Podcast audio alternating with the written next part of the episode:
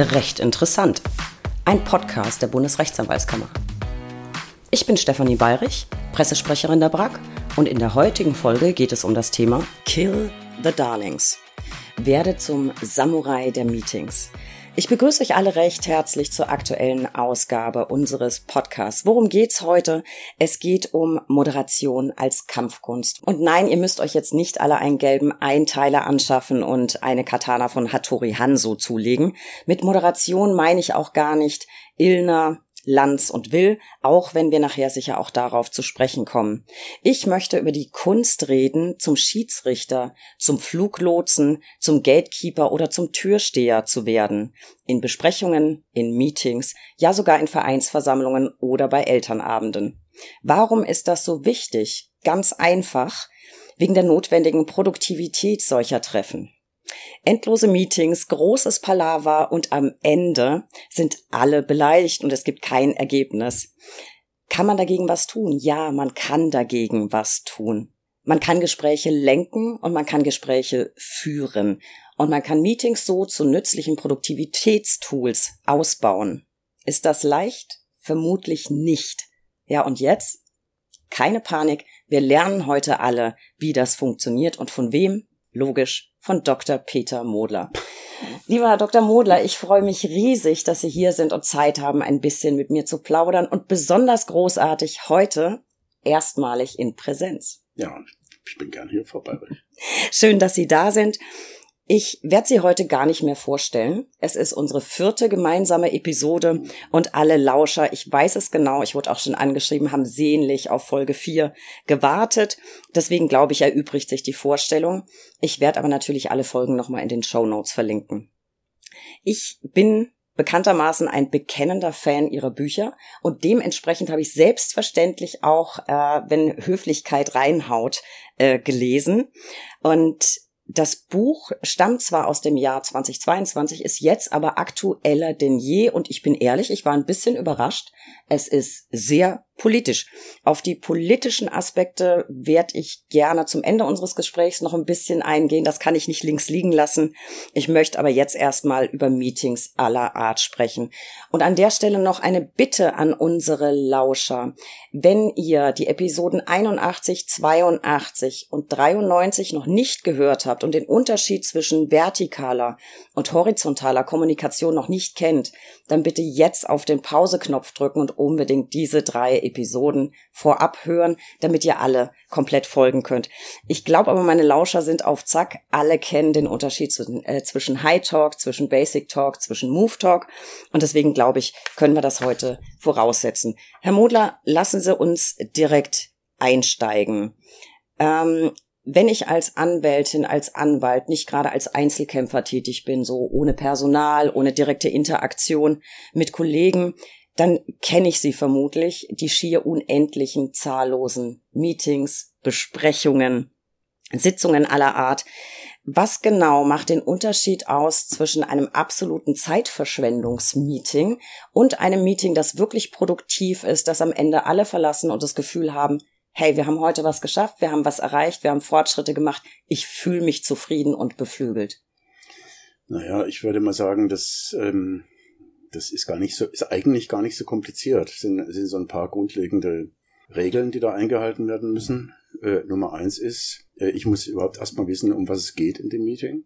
Sollte ich vorher wissen, kann ich mich inhaltlich mal ein bisschen drauf, drauf einstellen. Ich sollte wissen, wie lange das Meeting sein soll. Also ein sicherer Garant dafür, dass das ganze Ding an die Wand fährt, ist äh, Open End. Ist sicherer Garant. Ähm, dann sollte ich auch wissen, ähm, ob es jemanden gibt, der das Meeting leitet und wenn ja, wer das ist. Es muss auch klar sein, wer überhaupt einlädt zu dem Meeting. Also die Frage, ähm, wer soll teilnehmen und wer vielleicht besser nicht. Es gibt eine Menge ähm, Firmen, große und kleine Firmen, die sich allein schon um diese Frage rumdrücken, weil sie es irgendwie allen recht machen wollen. Und dann ist es doch toll, wenn, wenn die ganze ähm, geschäftliche Familie mit am Tisch sitzt dass von den 15 Leuten, die dann im Raum sitzen, äh, eigentlich nur drei eine Ahnung von dem Thema haben und vielleicht zwei äh, produktive Partner und der ganze Rest dann nur noch dabei sitzt, weil jemand fand, äh, ist doch ganz nett, wenn alle versammelt sind. Also völlig grotesk. Also im Grunde sind die Regeln gar nicht so, gar nicht so schwierig, aber was mich immer wieder wundert ist, wie gering der Stellenwert in Firmen und allen möglichen Organisationen, übrigens in allen Branchen, wie gering der Stellenwert ähm, ist von so einer Rolle von jemandem, der so ein Meeting leitet, dazu einlädt und, und das dann auch leitet. Und im schlimmsten Fall läuft es dann so, äh, fünf Minuten bevor das, äh, das Meeting anfängt, läuft der Chef auf dem Gang an der äh, Praktikantin vorbei und sagt ihr äh, so, so aus, dem, aus dem Mundwinkel, äh, das kannst doch du heute machen. Und dann, und dann, äh, dann wird da jemand sehr wahrscheinlich geopfert. Und wahrscheinlich äh, läuft es auch nicht besonders gut. Und äh, da geht dann jemand raus, der hat Horror, äh, das überhaupt jemals wieder machen zu müssen. Und das ist, das ist einfach blöd. Also lange Rede, kurzer Sinn.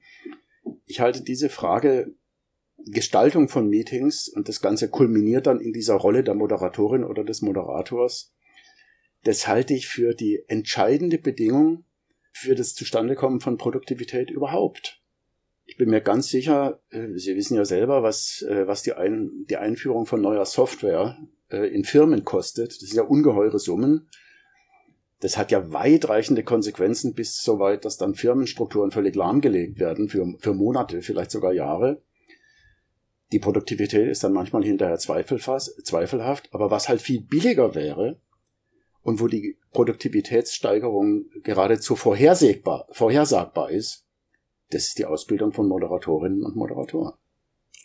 Weil Sie es gerade sagen, ähm, Kostenpunkt, das ist das ganz Spannende. Sie haben in Ihrem Buch auch angesprochen, eine Studie der Doodle AG war es, glaube ich. Mhm. Äh, man könnte ja meinen, so ein Meeting ist nur Zeitverschwendung. Es ist aber auch Geldverschwendung. Ich habe mir da ein paar Zahlen rausgesucht, die Sie erwähnen in Ihrem Buch.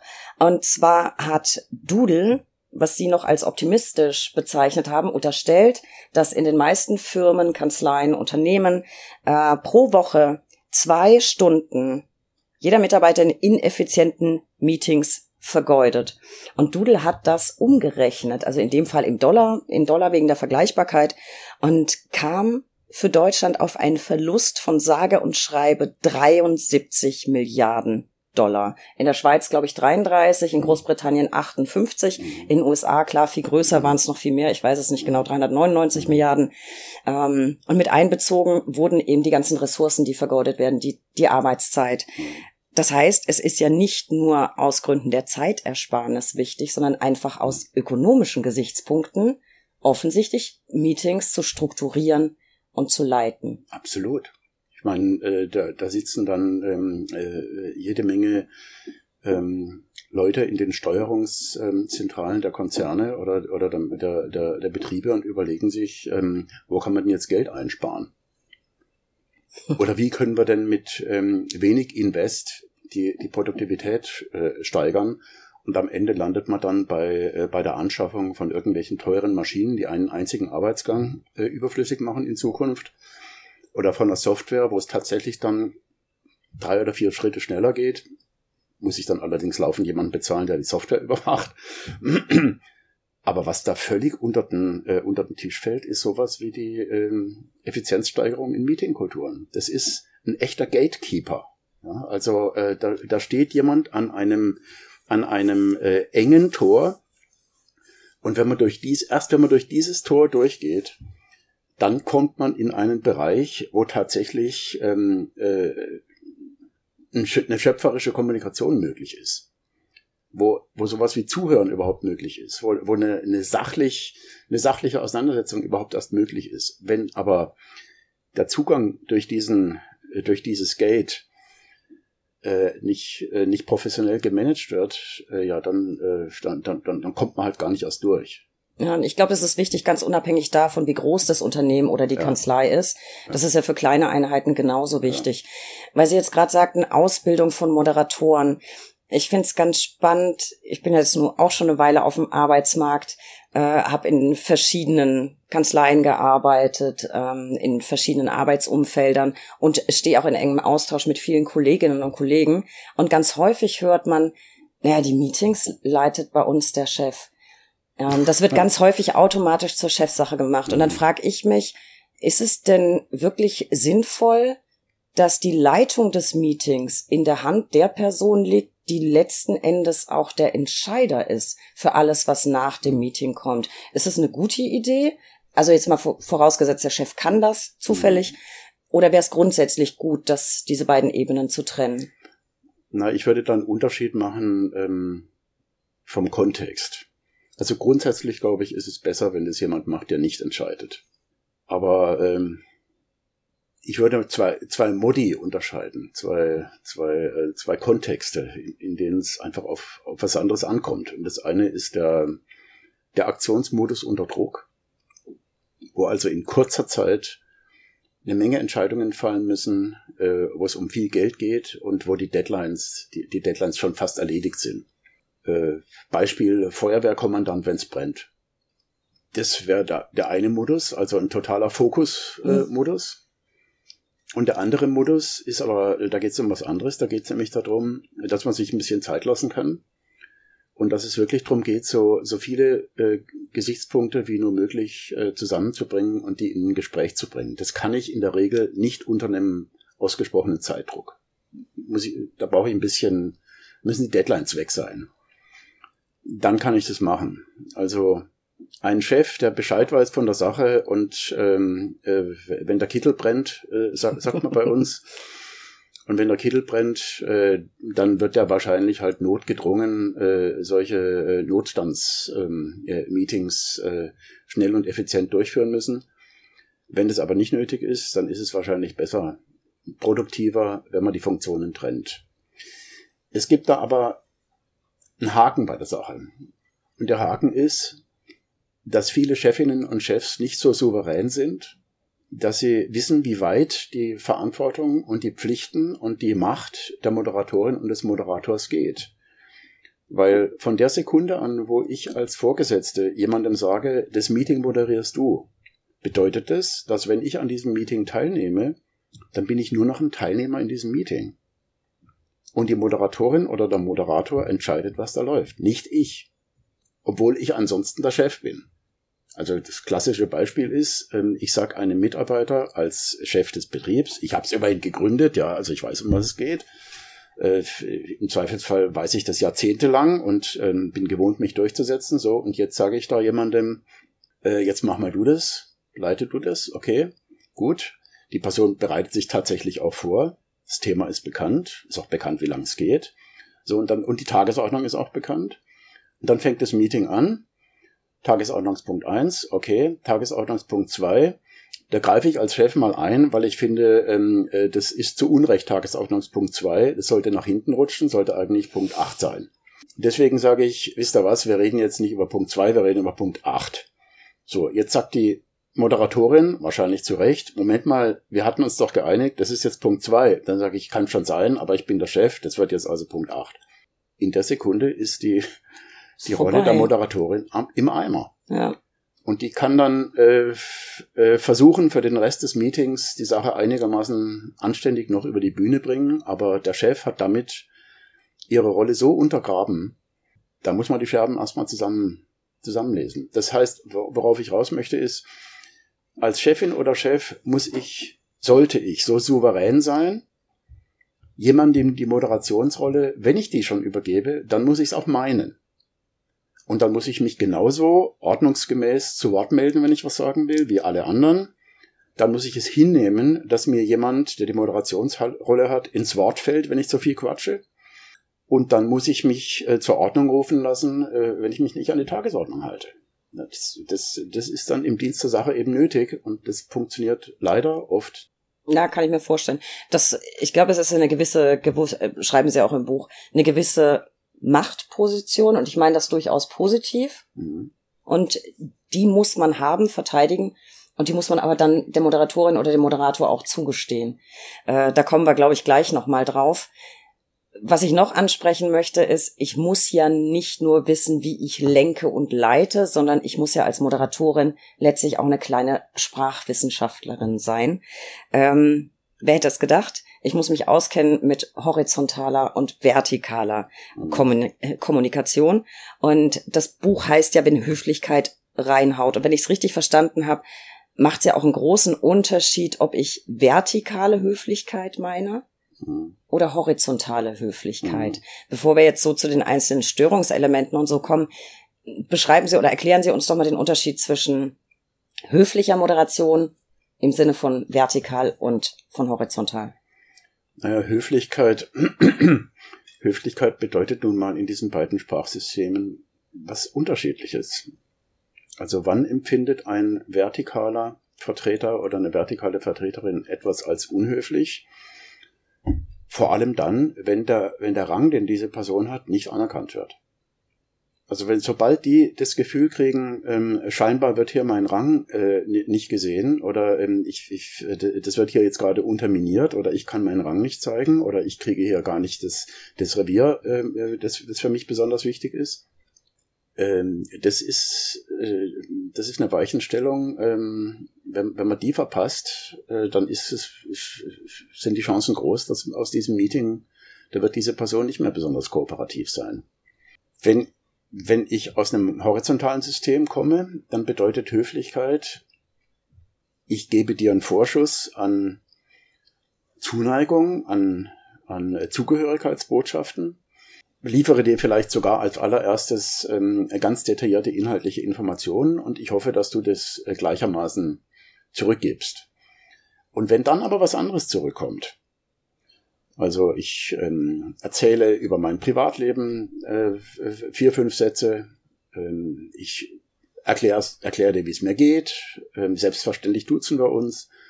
Ich mache eine Bemerkung äh, zu deinem Outfit, wie toll ich das heute wieder finde.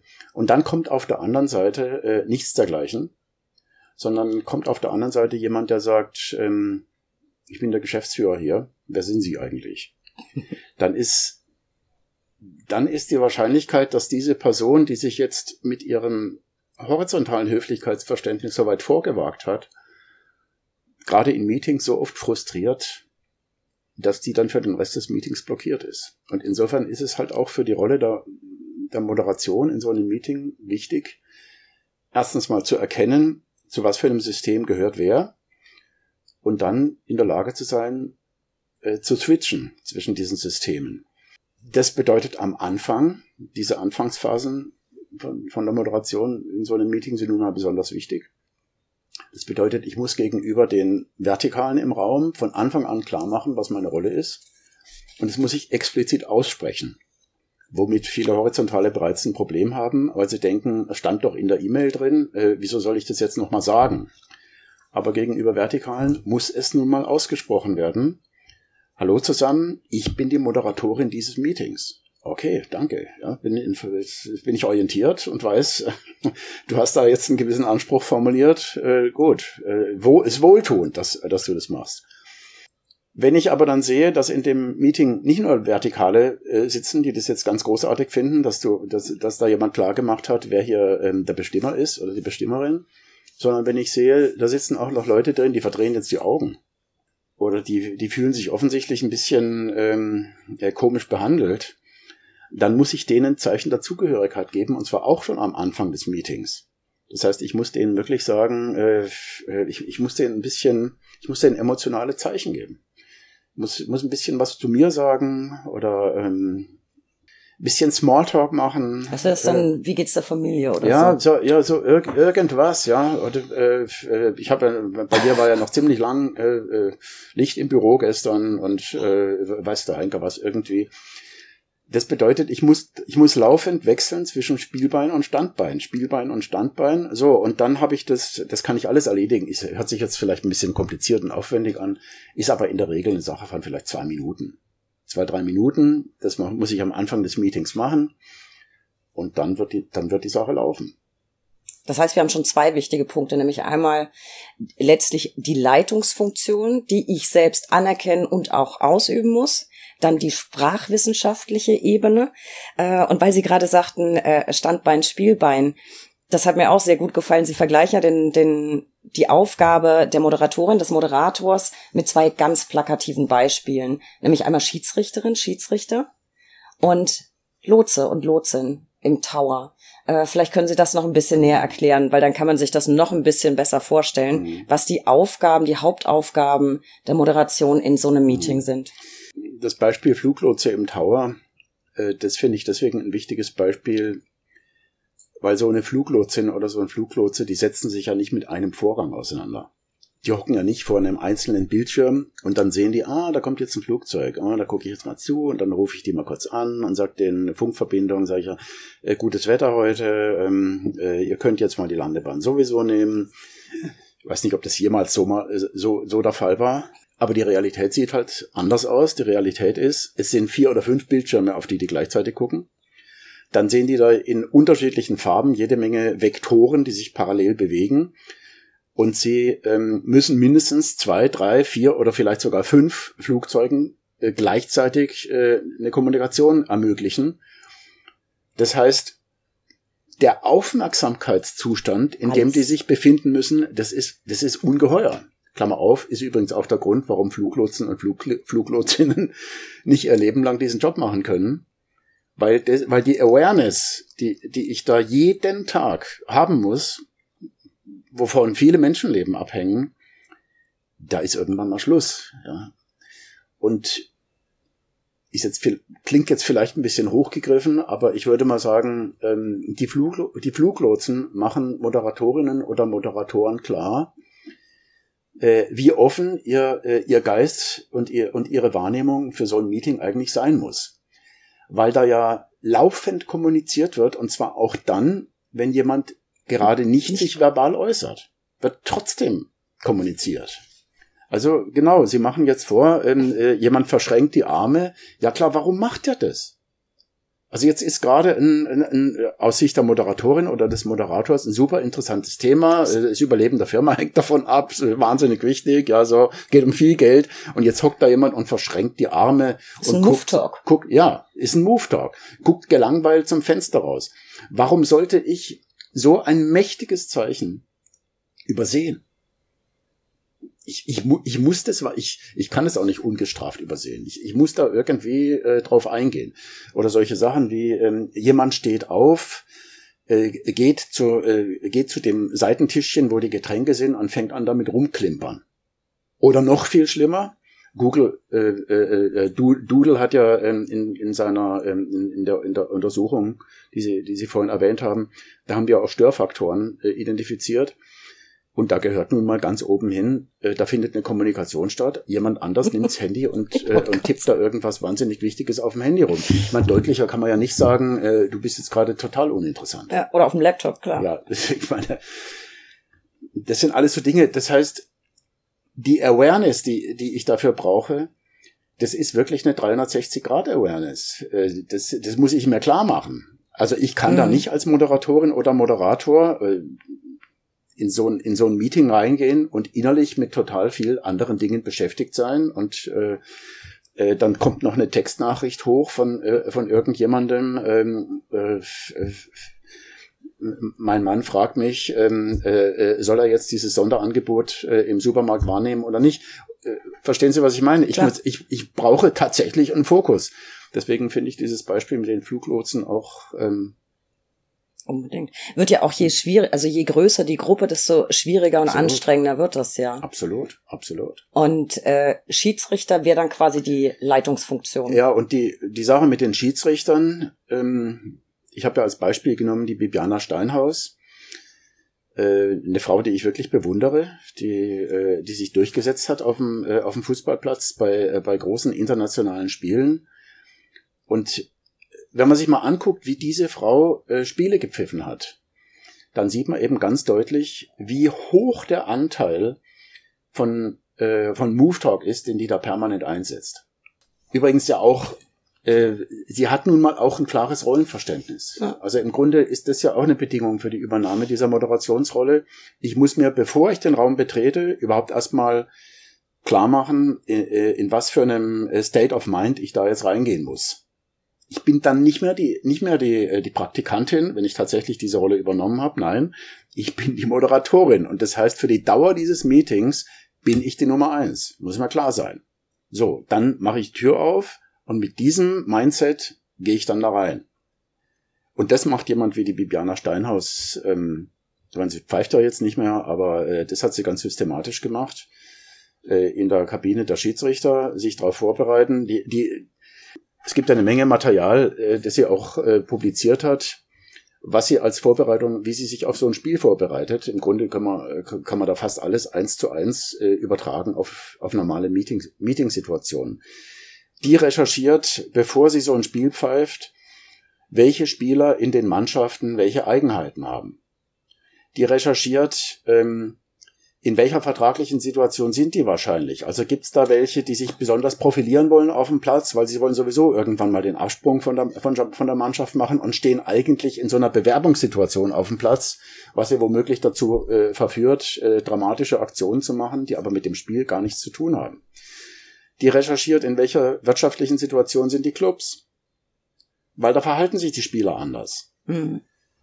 Also die hat eine ganze Menge Vorwissen, das an sich mit dem Spielablauf, mit dem direkten Spielablauf gar nichts direkt zu tun hat. Aber damit sie verstehen kann, äh, wie die Spieler jetzt wahrscheinlich gleich auftreten werden, hat sie sich so akribisch vorbereitet. Und dann geht sie auf den Platz, dann pfeift sie das Ding an und dann entscheidet sich alles daran, wie sie in den ersten 20 Minuten ihre Autorität etabliert. Und wenn sie das nicht macht, dann wird, dann rutscht ihr das Spiel aus der Hand. Ähm, ist es im Eimer. Also ja, ist ja vergleichbar mit der Situation, wenn der Chef dann eben die Tagesordnung ändert. Ja, ne? Also genau, das ist absolut. ja auch genau dieselbe Ab, Situation. Absolut, absolut.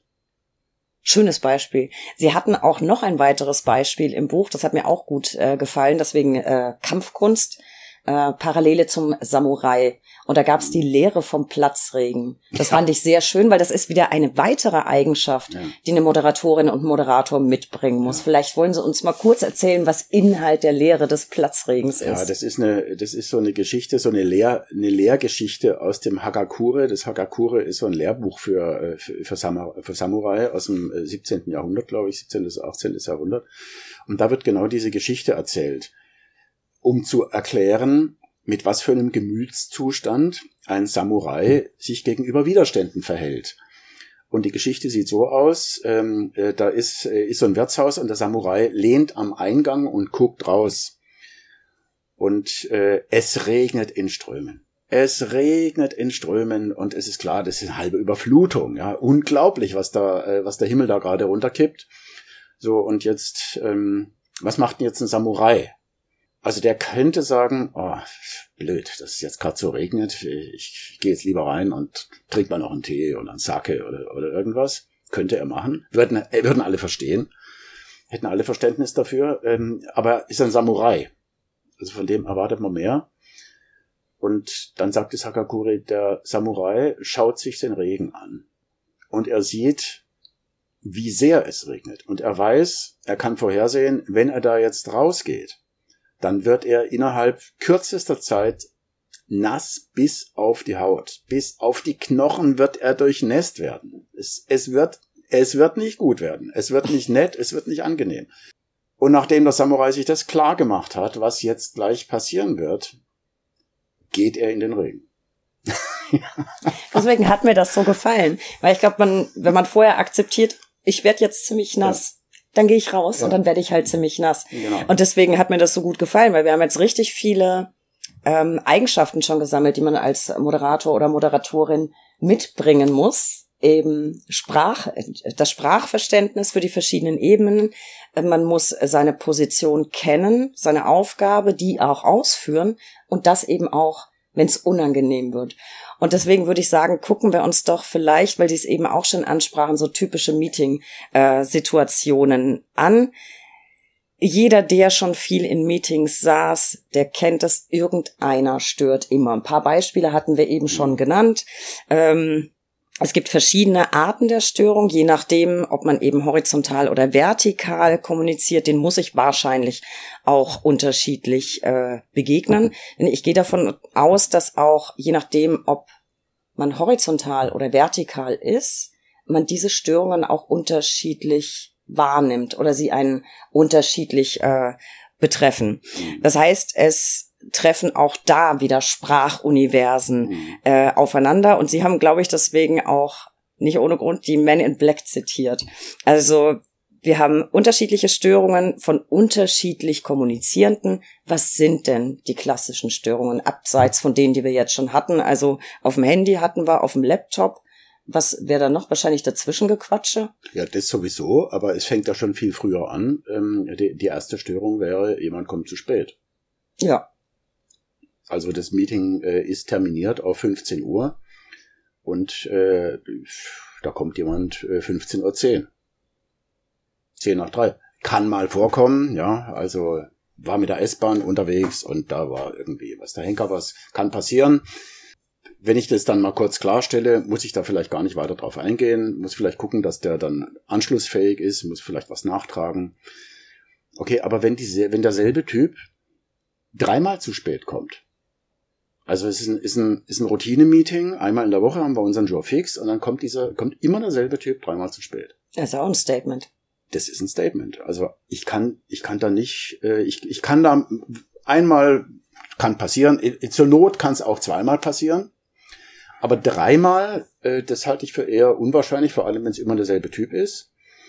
Äh, dann ist es ein Statement und dann bedeutet es, ich darf da nicht drüber weggehen. Ich muss das thematisieren. Ja, und das Statement wäre wahrscheinlich, also würde ich es verstehen, das, was ich bis eben gemacht habe, ist wichtiger als das, was ihr hier macht. Aber hallo. Genau, Oder? genau das, genau das ist das Statement. Also ich kann mir dann in die Tasche lügen und und ähm, äh, mir selber irgendwelche äh, kopfmäßigen Entschuldigungen überlegen, die auf den vielleicht äh, theoretisch zutreffen könnten. Das ist deswegen äh, in, die, in die Tasche lügen, äh, äh, weil das überhaupt kein Dienst für die Gruppe ist. Aber das wäre ja wahrscheinlich auch ein Statement, dass alle Vertikalen als absoluten Affront verstehen würden. Jemand, der horizontal kommuniziert, mhm. wahrscheinlich nicht so stark. Ich würde mich wahnsinnig aufregen. Mhm. Ich fände es maßlos respektlos. Mhm. Ja, und deswegen ist es auch so wichtig. Es ist ein, es ist ein ganz enorm äh, starkes, äh, großes Zeichen, wenn immer dieselbe Person äh, so oft zu spät kommt für Vertikale. Und deswegen entscheidet sich an der Situation auch, ob die Moderatorin oder der Moderator, nachdem sowas passiert ist, zum dritten Mal weiterhin respektiert wird oder nicht. Also wenn sie, wenn sie oder er den Weg des geringsten Widerstands geht und das dann ignoriert, um des lieben Friedens willen, dann ist die Autorität im Eimer. Und so war es ja, so ist es ja wahrscheinlich auch gedacht gewesen. Also im Grunde ist es sowas wie eine, wie eine äh, Provokation, damit etwas passiert.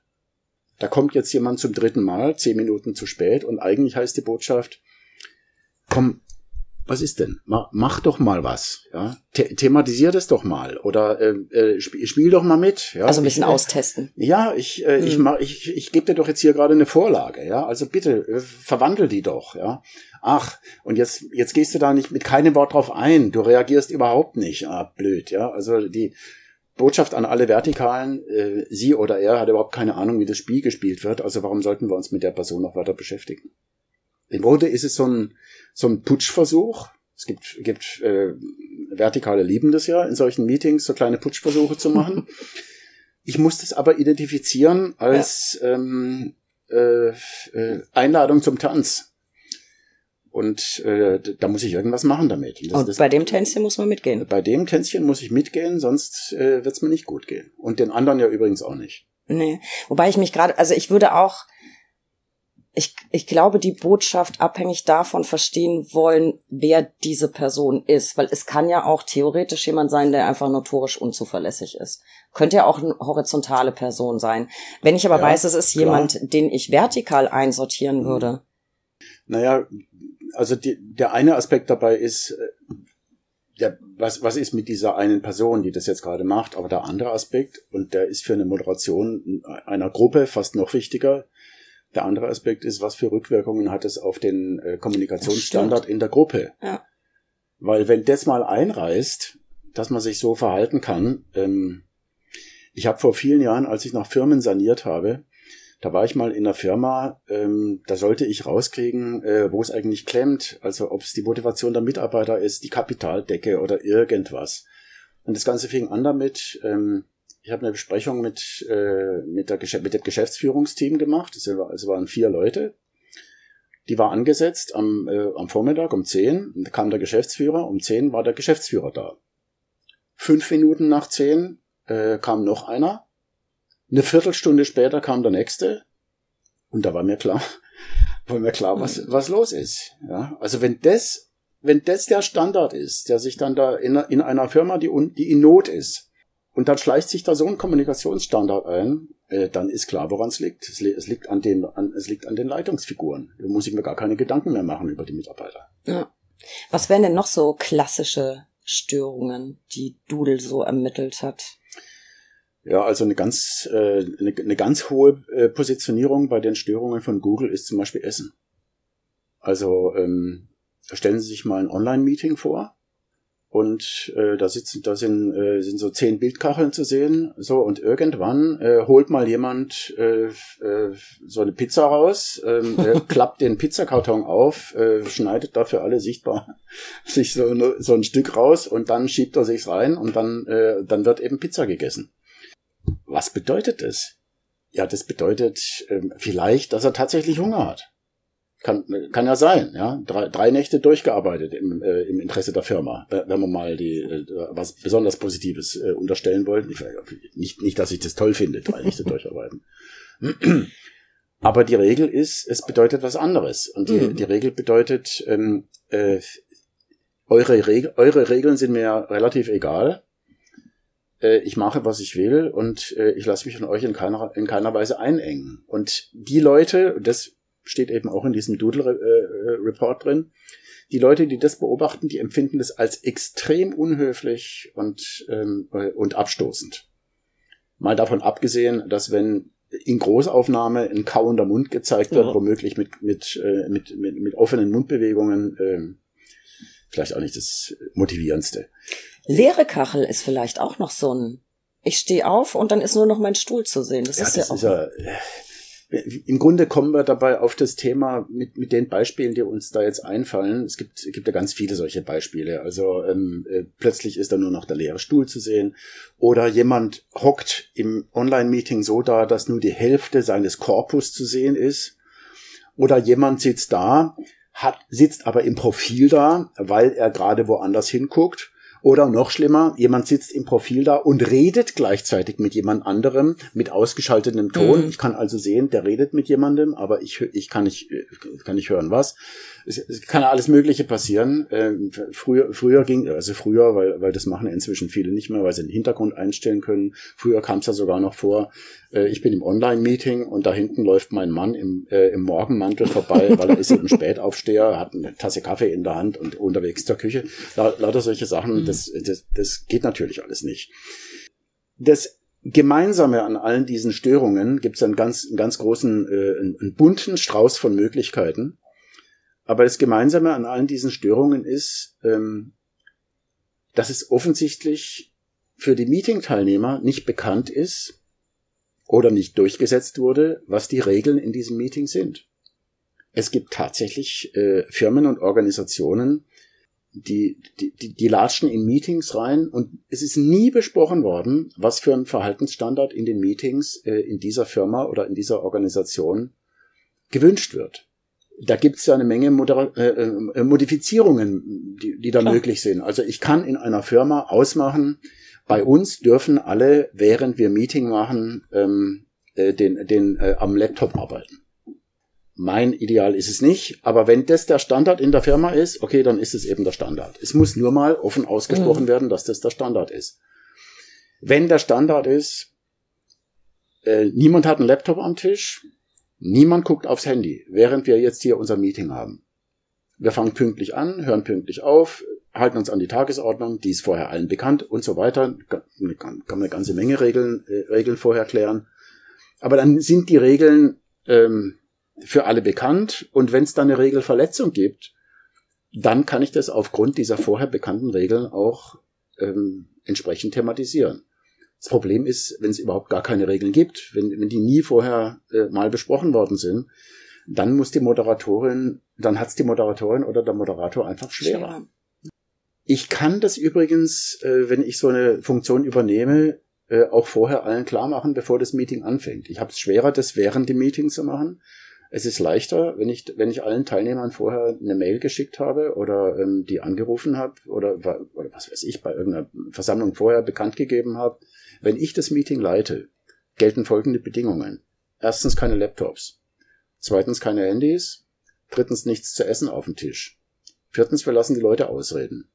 Fünftens, das ist die Tagesordnung. Unterbrechen. Sechstens, äh, da und da fängt's an, da und da hört's auf. Na, ich muss ja irgendwie sowieso zu dem Meeting einladen. Also irgendwie muss ich ja kommunizieren, dass es ein Treffen Genau. gibt.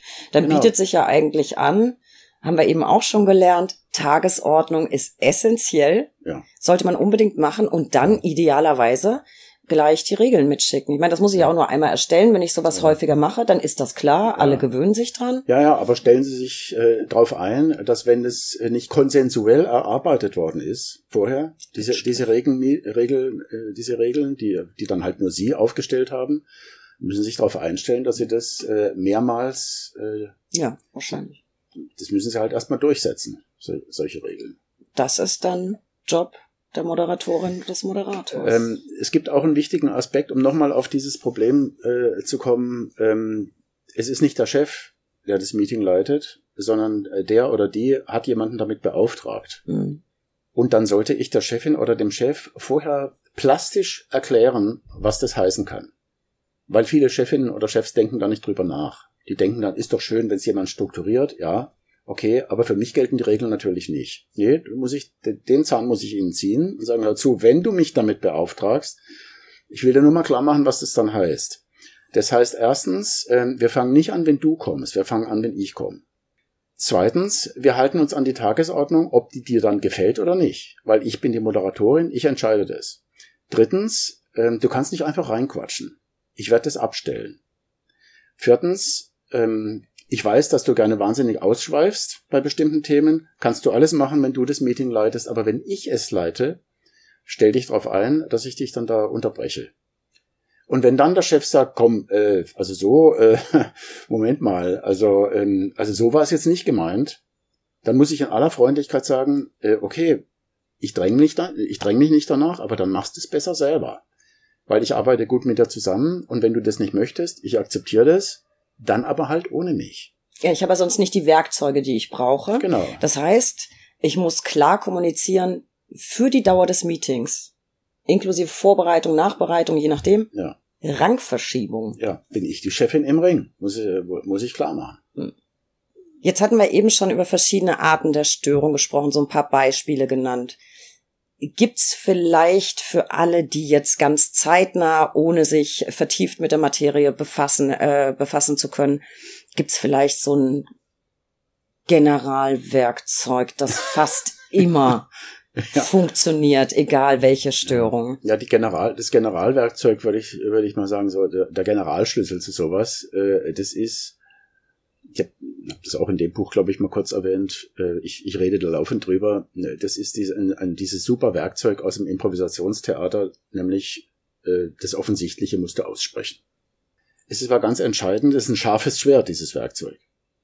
Unheimlich wirksam, aber ich muss mir das schon zu, zu, zu Herzen nehmen, was es für eine Aussage ist. Das Offensichtliche, das heißt, es ist tatsächlich für alle zu sehen.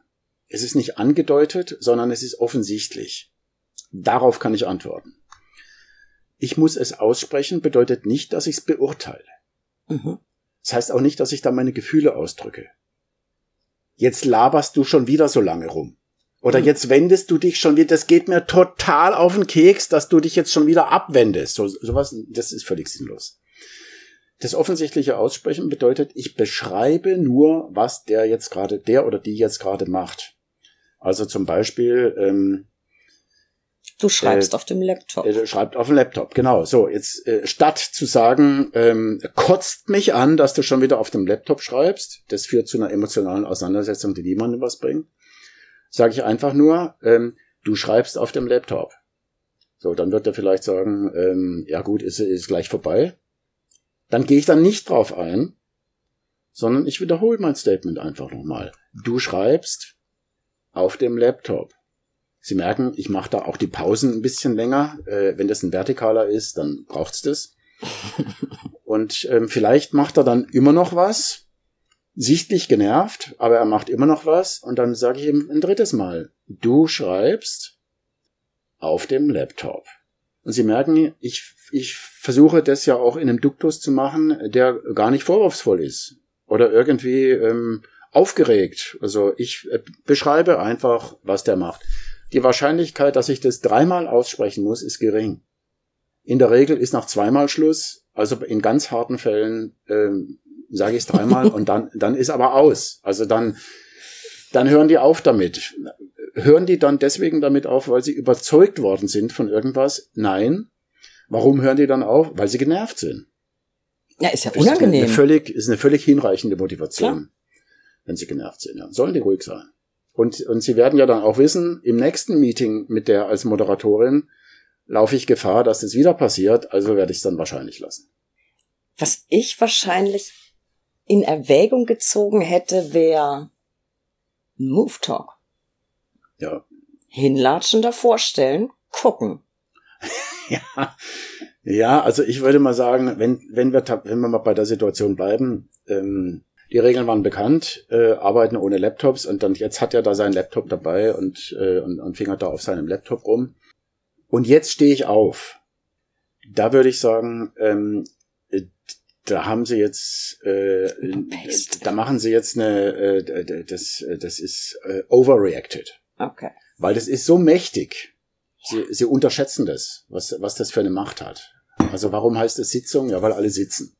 So, jetzt stehen sie auf. Also das kann man machen, aber es muss dann schon äh, den Anlass wert sein. Und das, äh, da, würde ich jetzt mal sagen, äh, das, das ist ein bisschen zu schnell, zu stark. Vielleicht im zweiten, dritten Meeting, wenn das immer wieder vorkommt. Ja, aber, aber nicht gleich. Also die, das sollte man dann in der Hinterhand haben, um da. Ähm, aber schauen Sie mal, wenn ich das einfach nur beschreibe, da muss ich ja noch nicht mal einen Move Talk machen. Ich kann, ich kann dann, ich kann dann auch mit einem Move Talk äh, was machen.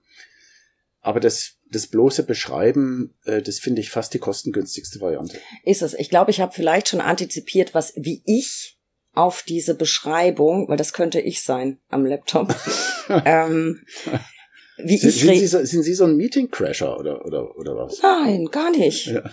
Also, na, nein. Hin und wieder vielleicht. Nein, nein, nein, nein, nee, nein. nein. Aber wenn ein Meeting sehr, sehr lange dauert und es ah. ist ein Punkt, der mich nicht betrifft oder ah. meinen Bereich mhm. und ich sehe, es ist eine eilige Mail, dann bearbeite ich die gelegentlich vielleicht schon. Mhm. Und wenn ich dann angesprochen würde, würde ich mhm. sagen, ja, ich weiß, das ist jetzt vielleicht auch nicht höflich, aber die Mail ist eilig und die ist wichtig mhm. und die mhm. muss jetzt raus. Mhm. Naja, also würde ich mal sagen, ist vielleicht gut, dass ich nicht der Moderator bin. ich glaube auch. Also ich glaube, ich würde auf jeden Fall einen Move Talk irgendwann kassieren, weil ich würde das ausdiskutieren. Mhm. Naja, was heißt ausdiskutieren? Also ich würde sie rausschicken.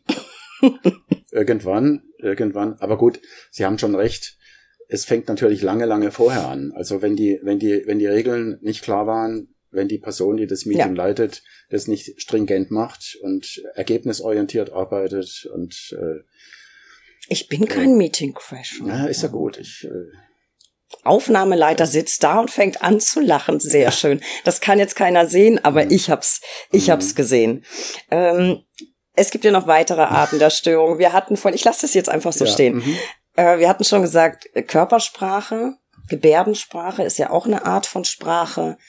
Wie ist es denn mit Schweigen? Also nichts sagen.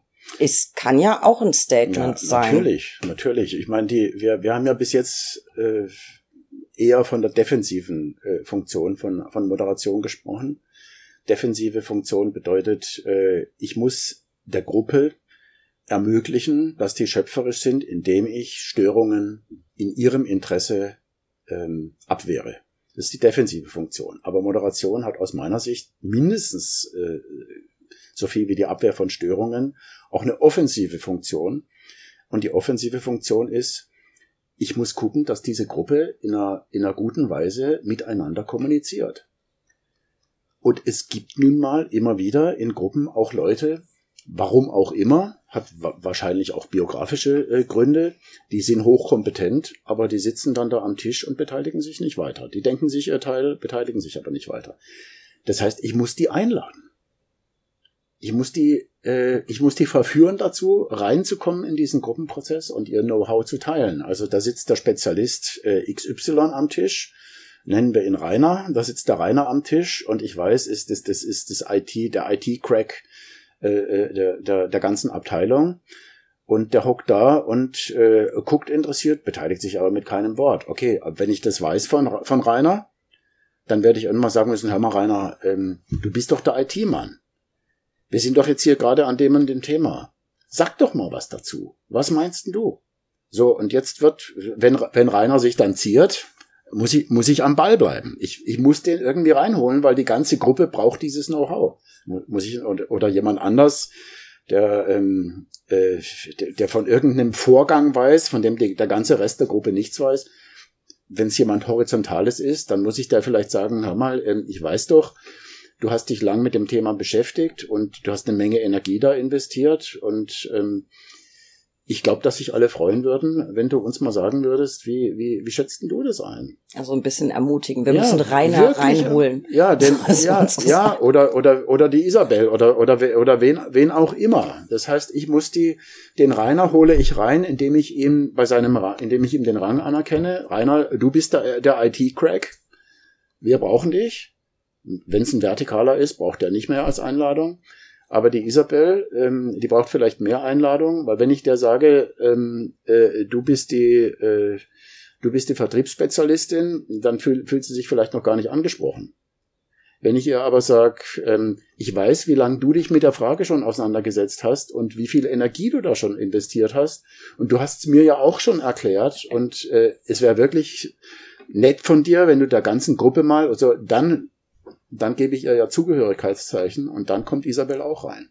Das ist die Hälfte der Arbeit der Moderatorin. Die mhm. eine Hälfte ist, die Regeln durchsetzen, Störungen abwehren, die Rangordnungen klären, stringent das Ganze zu einem Ergebnis führen, aber die andere Hälfte ist wirklich auch Leute einladen und der Gruppe helfen. Insofern passt der, der, der schöne englische Begriff Facilitator äh, passt da ganz toll, weil das ist nun mal die andere Hälfte dieser, dieser Moderationsfunktion. Ich, ich helfe der Gruppe äh, zu einem guten Austausch. Ist genauso wichtig.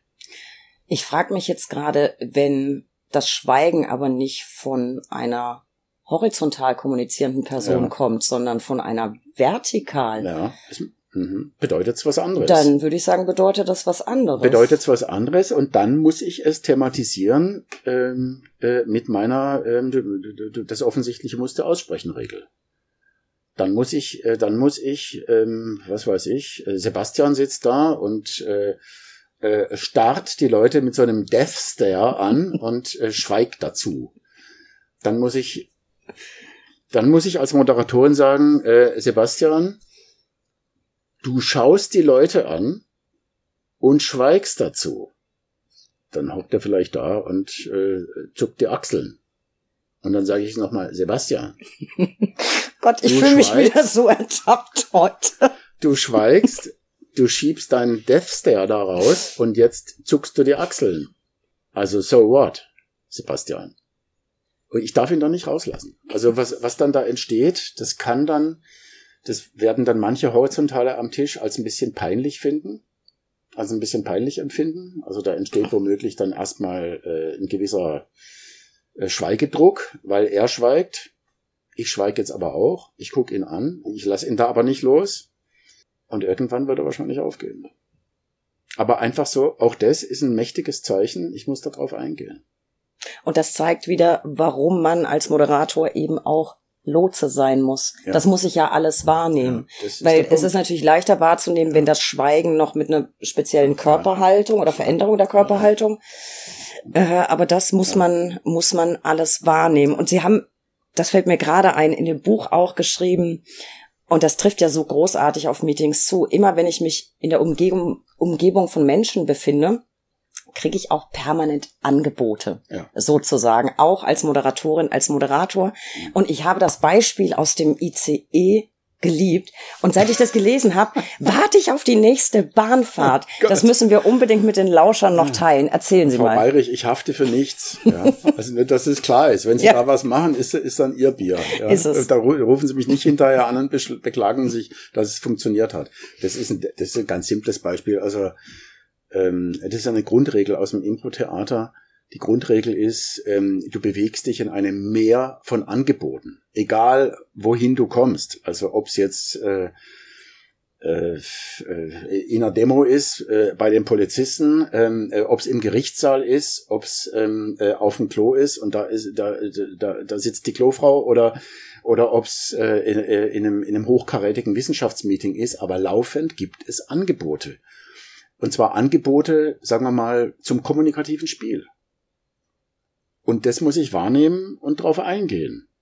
Es ist schade, wenn ich das, äh, ich kann mit, natürlich manchmal ist es, äh, habe ich einfach nicht die Zeit, auf ein Spiel einzugehen, aber manchmal habe ich auch die Zeit und dann sollte ich darauf eingehen. Das Beispiel, von dem Sie jetzt sprechen, ist, ist die, alle kennen ja wahrscheinlich äh, diese Situation, äh, ich komme in den ICE, Großraumwagen, äh, äh, es, viele Leute sind unterwegs, die Plätze suchen, Reservierungssystem zusammengebrochen, so, und dann sitzen da an einem Vierertisch äh, zwei Männer, die dekorativ ähm, Zweitersitze mit ihren Taschen zugestellt haben und mit ihren Mänteln.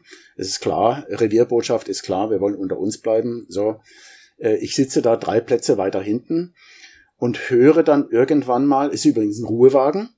Natürlich. Ja, und höre dann, wie einer sein ähm, äh, äh, über sein Handy und zwar auch noch laut gestellt äh, mit seiner ähm, äh, Mutter telefoniert, die offensichtlich ein Problem hat, sich für ein Urlaubsziel zu entscheiden. Und dann gibt's diesen lauten Dialog, äh, nein, das ist mir zu teuer, da will ich nicht hin. Und dann, doch, das kannst du doch machen. Und dann könntest du das und nimm doch die Fähre und hin und her. Und dieser ganze arme, drangsalierte ICE-Wagen muss sich diesen bescheuerten Dialog anhören. Und ich auch. Und irgendwann ist mir ähm, diese Regel aus dem Impro-Theater eingefallen da werden Angebote gemacht, ja. Jetzt nimm doch mal dieses Angebot wahr. Gut, und nachdem er das, nachdem ich diesen Gedanken gekriegt habe, äh, sieht es mal nicht als Störung, sondern als Angebot, habe ich mir gedacht, gut, da, ich nehme das Angebot jetzt einfach mal an und beteilige mich. Und dann äh, hat äh, die Mutter wieder irgendwas und dann äh, habe ich in, in derselben Lautstärke durch die, quer durch den ganzen Wagen da gerufen, ja, wie wär's denn mit Sylt? Also ich würde mal Sylt empfehlen. Dann war da erstmal Stille. Dann hat er ein bisschen leiser irgendwas getuschelt, aber immer noch so laut. Dann habe ich, ja, und was wäre mit Teneriffa? und dann habe ich nur noch gehört, wie der sagt, du, ich muss jetzt Schluss machen. Äh, da, da beschweren sich schon die, ich habe mich ja gar nicht beschwert gehabt, nee. da beschweren sich schon die Leute und dann war Ruhe. Und das, ähm, ich meine, das, das lässt sich ja dieses Prinzip da werden dauernd Angebote gemacht. Das lässt sich auf alle möglichen Alltagssituationen äh, entscheiden. Und ich habe in der Regel die, die Freiheit zu entscheiden, ob ich da jetzt drauf eingehen will äh, oder nicht. Und als Moderatorin oder Moderator äh, werden mir eben auch laufend Angebote gemacht. Auch da muss ich mich entscheiden, will ich jetzt im Interesse der Sache gerade nicht drauf eingehen, aber ich habe es gesehen, oder will ich im Interesse der Sache und der Gruppe vielleicht gerade drauf eingehen? Also dann mache ich's. Aber Sie merken, so wie wir jetzt darüber sprechen, äh, das ist, äh, das ist Zehnkampf. Das ist eine, das ist eine Zehnkämpferdisziplin. Ja? Also es genügt nicht, ähm, äh, dass für so eine Moderationsrolle, dass ich mich sachlich gut auskenne. Ich muss viel mehr drauf haben dafür. Und dann wird's toll. Offensichtlich, offensichtlich. Und ich glaube, einiges dazu haben wir jetzt schon gesammelt. Was ich ganz gern so zum Thema Moderation noch besprechen würde, wir hatten es schon an verschiedenen Stellen angeteasert, aber wie bereite ich das vor? Was muss vor dem Meeting passieren? Und was muss nach dem Meeting passieren? Weil das Meeting selbst haben wir uns jetzt mit verschiedenen Handlungsmöglichkeiten, mit möglichen Störungen angeguckt. Aber was muss zwingend? Wir hatten schon Einladung, Tagesordnung, Regeln. Ähm, aber wie präzise fasse ich die Regeln? Und gibt es vielleicht Regeln, wie lang vorher sollte ich einladen? Was muss da alles rein? Haben Sie ein paar Tipps? Ja, also wie lang ähm, da scheue ich mich ein bisschen was zu sagen, weil das hängt einfach von so viel, von so vielen Faktoren an. Situativ. Also, also manche Sachen äh, kann ich eine Woche vorher äh, bekannt geben und einladen. Aber, ähm, aber wenn es brennt, dann muss ich manche Sachen eben auch innerhalb von zwei Stunden machen oder vielleicht sogar zehn Minuten vorher und kann, kann man schlecht vorher, vorhersagen. Ich, ich würde mal sagen, das Wichtigste, ähm, bevor so ein Meeting ange, angeht, ich muss die Machtfragen geklärt haben. Also ich muss mir darüber im Klaren sein, habe ich die Rückendeckung meiner, äh, meiner Vorgesetzten zum Beispiel, dass ich das jetzt mache. Weil wenn ich wenn ich erleben müsste in so einem Meeting, dass meine Vorgesetzte oder mein Vorgesetzter mir in den Rücken fällt, bei meiner, bei meiner Moderationsrolle, ja, dann, dann ist sowieso alles im Eimer. Das sollte ich also vorher bedacht haben. Tagesordnung ist wichtig, die Dauer ist wichtig, Teilnehmerkreis wäre ja wahrscheinlich. Kann, der Teilnehmer, wäre auch gut, dass ich den redu absolut, je absolut. reduzierter, desto besser. Ja, natürlich, ist, ist, ist, ganz klar. Also diese diese Vorstellung, ähm, äh, ich hole da so viel wie möglich zusammen, äh, damit wir alle eine gute Zeit haben, ist vollkommen absurd. Das ist übrigens auch das, äh, der Grund, warum ich das Beispiel mit mit den Türstehern äh, da, äh, da beschrieben habe. Ja. Ich finde das, ein, ich finde das wirklich ein, ein passendes Beispiel. Also da steht ein Türsteher, und dann äh, kommen da jede Menge Leute. Ich nehme mir das Beispiel Berghain, dann kommen da jede Menge Leute, die wollen da halt rein. Er ist ja der Marktwart, ne? Ja, genau. Und dieser Türsteher, ähm, der geht, der, der, der begründet praktisch nichts. Der argumentiert ja auch nicht. Der, der geht ja auch nicht in irgendwelche inhaltlichen Auseinandersetzungen. Der sagt einfach, äh, äh, das wird heute für dich nichts. Oder er sagt einfach nichts außer einem Kopfschütteln, schweigend. Dann können die Leute wieder gehen, ja. Und hinterher gefragt, warum macht er das eigentlich? Und das finde ich das Interessanteste. Äh, da sagt er, er macht es, weil er jemanden schützen will. Er will nämlich die Leute, die drin sind, die will er schützen, weil es da eine Menge äh, sehr, sehr unterschiedliche, sehr diverse äh, Kulturen gibt, die da stattfinden. Und damit die sich frei fühlen können, äh, brauchen die einen Schutzraum. Und das finde ich ein Aspekt, der gehört zur Moderation wirklich dazu. Also ich, ich, ich stelle da auch einen, einen Schutzraum zur Verfügung, damit innerhalb dieses, dieses Schutzraumes äh, sich etwas entwickeln kann. Und diesen Schutzraum, den muss ich mit Zähnen und Klauen verteidigen. Das, äh, das muss mir klar sein. Kampfkunst. Ja, in, insofern ist es tatsächlich eine Kampfkunst. Also das wären die Regeln, äh, die, die, die Bedingungen. Ähm, ich muss machtpolitisch abgesichert sein. Ich muss, äh, die Regeln müssen allen klar sein. Es muss klar, muss überhaupt mal klar sein, wer einlädt. Versteht sich auch nicht von selbst. In der Regel sollte die Moderatorin einladen. Oder der Moderator. Sparen Sie sich eine Menge Ärger, wenn Sie es so machen. Wenn der Chef sagt, ich lade ein, würde ich dem Chef sagen oder der Chefin, wie wäre es denn, wenn ich's mache? Dann wissen die Leute gleich, ah ja, gut, also wenn die einlädt, dann hat sie ja wahrscheinlich auch den Hut auf. Okay, es muss klar sein, wie lang das Meeting geht. Und das ist auch schon alles. Also das sind, äh, der, der Rest ist mein Mindset. Ich, ich muss das, ich meine, nur dadurch, dass Regeln bekannt sind, heißt es ja noch nicht, dass die Regeln auch realisiert werden. Nee, das ist wahr. Und da habe ich für das Ende unser, unseres Gesprächs auch noch ein schönes Beispiel, nämlich im Bundestag. Da kommen wir dann gleich noch dazu. So, jetzt gehen wir davon aus, wir haben bei der Einladung alles korrekt gemacht. Wir haben die Regeln erklärt, wir haben die Zeit, die Dauer festgelegt, die Teilnehmer. Wir haben auch das Meeting gut geleitet mit allem Wissen, das wir jetzt haben.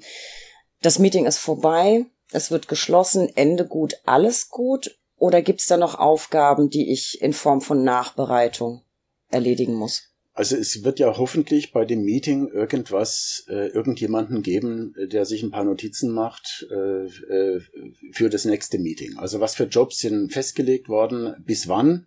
Es muss notiert werden, damit ich das dann im nächsten Meeting nachfragen kann, ist es eigentlich erledigt worden und äh, können wir über neue Fristen reden das wäre also schon mal Punkt eins, sowas wie eine, wie eine, wie eine protokollarische Notiz oder ein Ergebnis. Aber das ist ja oft, wird ja oft gemacht. Ja. Die Protokollantin oder der Protokollant sollte nicht dieselbe Person sein wie die Moderatorin oder der Moderator.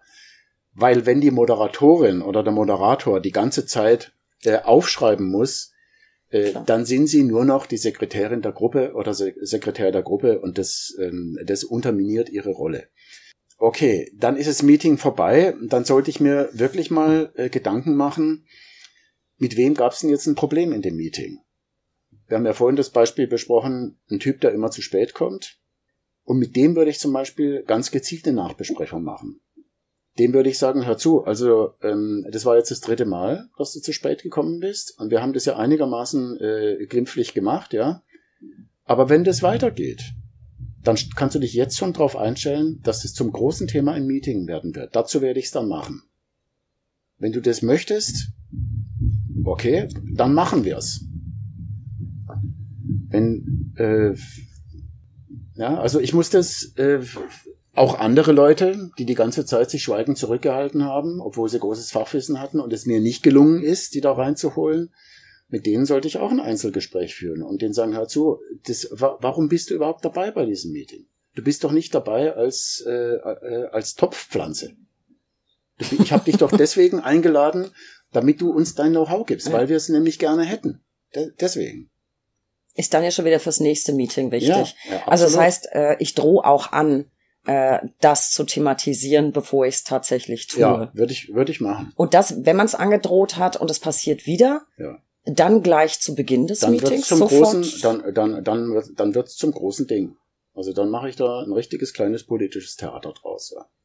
Und wäre es dann auch meine Aufgabe als Moderatorin, ähm, das Protokoll, das von einem Protokollführer oder einer Führerin unter äh, erstellt wurde, dann entsprechend vielleicht auf die Führungsebene. Also wenn sich daraus Aufgaben ergeben, das wäre dann auch meine Aufgabe als Moderatorin, das Ergebnis des Protokolls oder das im, im Protokoll festgehaltene also, Ergebnis dann. Also das wird, das ist ja hoffentlich sowieso der Fall. Also, also wenn, äh, wenn, eine, wenn eine Führungskraft dabei ist, dann äh, man muss man vielleicht auch vorher besprechen. Aber die Regel ist ja, dass eine Führungskraft ein hohes Interesse dran hat, äh, äh dass, es, dass, dass da was festgehalten worden ist, was da, was da rauskam. Manche Führungskräfte schreiben sich das lieber mal selber auch gleich auf, weil sie sofort umsetzen wollen. Andere Führungskräfte gehen da ein bisschen nonchalant äh, damit um und ähm, Meeting vorbei, in, interessiert mich dann schon nicht mehr, ist aber eigentlich ein bisschen doof. Das heißt, wir merken uns, Moderation besteht aus sehr viel Vorbereitung, aus Kampfkunst, das haben wir im Einzelnen ausgeführt, und aus Nachbereitung. Ich persönlich fühle mich jetzt, ja, ich bin ehrlich, ein bisschen ertappt, das auch, aber auch gut gerüstet. Und selbst wenn ich niemals die Funktion der Moderatorin übernehmen muss in so einem beruflichen Meeting, ist es ja nettes Wissen für alle Meetings, in denen es vielleicht gar keine Moderation gibt. Das kann ja jeder von uns gut für sich verwenden. Herr Modler, ich habe es vorhin schon angedeutet. Äh, wir haben das Thema Moderation sicher noch nicht erschöpfend, aber ich glaube, so fürs erste Hinhören ganz gut abgehandelt. Ich will unbedingt noch ein bisschen politisch werden. Nicht, weil ich's will, sondern Sie haben damit angefangen in Ihrem Buch. Und das möchte ich gern aufgreifen. Ähm, mich hat die Einleitung des Buches äh, schon sehr überrascht, denn auch die fand ich überraschend politisch, aber sie hat doch einen Bezug zur Moderation und sie steigen ein in ihre Ausführungen mit der Schilderung eines Vorfalls anlässlich der Beerdigung von Lübcke. Äh, vielleicht mögen Sie das kurz erzählen und dann da nochmal den Bogen schlagen, was das genau mit Moderation zu tun hatte, dieser Affront. Na, die Szene, mit der ich anfange, ist die, die Schweigeminute äh, um die Ermordung des Regierungspräsidenten Lübcke durch einen, durch einen Neonazi äh, im Bayerischen Landtag äh, durchzuführen. Die Landtagspräsidentin erhebt sich, alle anderen Parlamentarier im, äh, im Bayerischen Landtag erheben sich auch zu Ehren des Ermordeten, aber nicht alle. In der ersten Reihe bleibt ein Abgeordneter demonstrativ äh, sitzen, blättert da in irgendwelchen Unterlagen und ähm, die Landtagspräsidentin ungefähr in einer Distanz von äh, acht bis zehn Metern äh, hält ihre vorbereitete Rede, äh, redet über die Biografie äh, äh von Lübcke und äh, bringt ihre Abscheu über den Anschlag, äh, über den Mord an Lübcke ähm, äh, zum, zum Ausdruck. Und damit hat sich's. Und hinterher, als alles vorbei ist, gibt's einen Riesenskandal der Abgeordnete, der sitzen geblieben ist, war ein, war ein AfD-Abgeordneter. Der, äh, der Affront, äh, den viele empfunden hatten, viele, viele andere Landtagsabgeordnete empfunden hatten, war offensichtlich. Und den Hammer fand ich, dass die Landtagspräsidentin äh, so getan hat, als wäre da nichts gewesen und sich dann hinterher mordsmäßig auf, äh, aufgeregt hat über, über diesen Landtagsabgeordneten. Völlig unglaubwürdig, weil sie hatte völlig freie Sicht es war völlig ausgeschlossen, dass er diesen Mann äh, übersehen, äh, übersehen hat. Das heißt, der hat einen Move-Talk gemacht, der ungeheuer mächtig war, und das äh, insofern gibt's jetzt die Parallele zur, zur Moderationsrolle, wenn, wenn jemand in einem Meeting einen derartig mächtigen Move-Talk macht, dann muss das thematisiert werden. Also man muss da keine, ähm, wir haben ja eben drüber gesprochen, man muss da keine, äh, keine moralische Arie äh, anstimmen, mhm. aber man muss zum Beispiel wenigstens sowas sagen wie ähm, äh, alle, alle stehen zu Ehren von Lübcke, sie sitzen.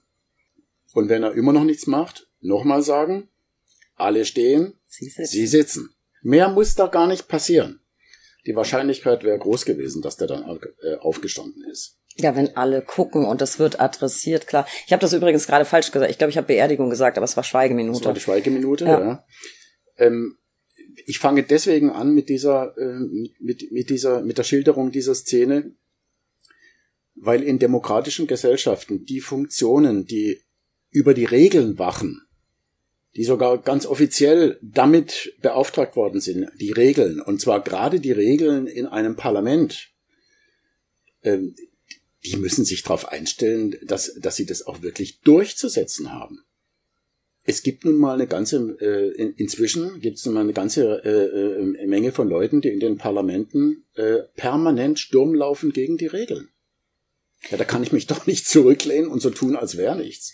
Und äh, ich habe äh, ich hab seither mich mit vielen Landtagen beschäftigt, was da in den äh, in den Landtagen läuft. Ist übrigens noch viel schlimmer als in, als im Bundestag, was da in den Landtagen äh, läuft und was sich äh, was sich Extremisten in den Landtagen erlauben und die Präsidien dieser Landtage, was die alles durchgehen lassen.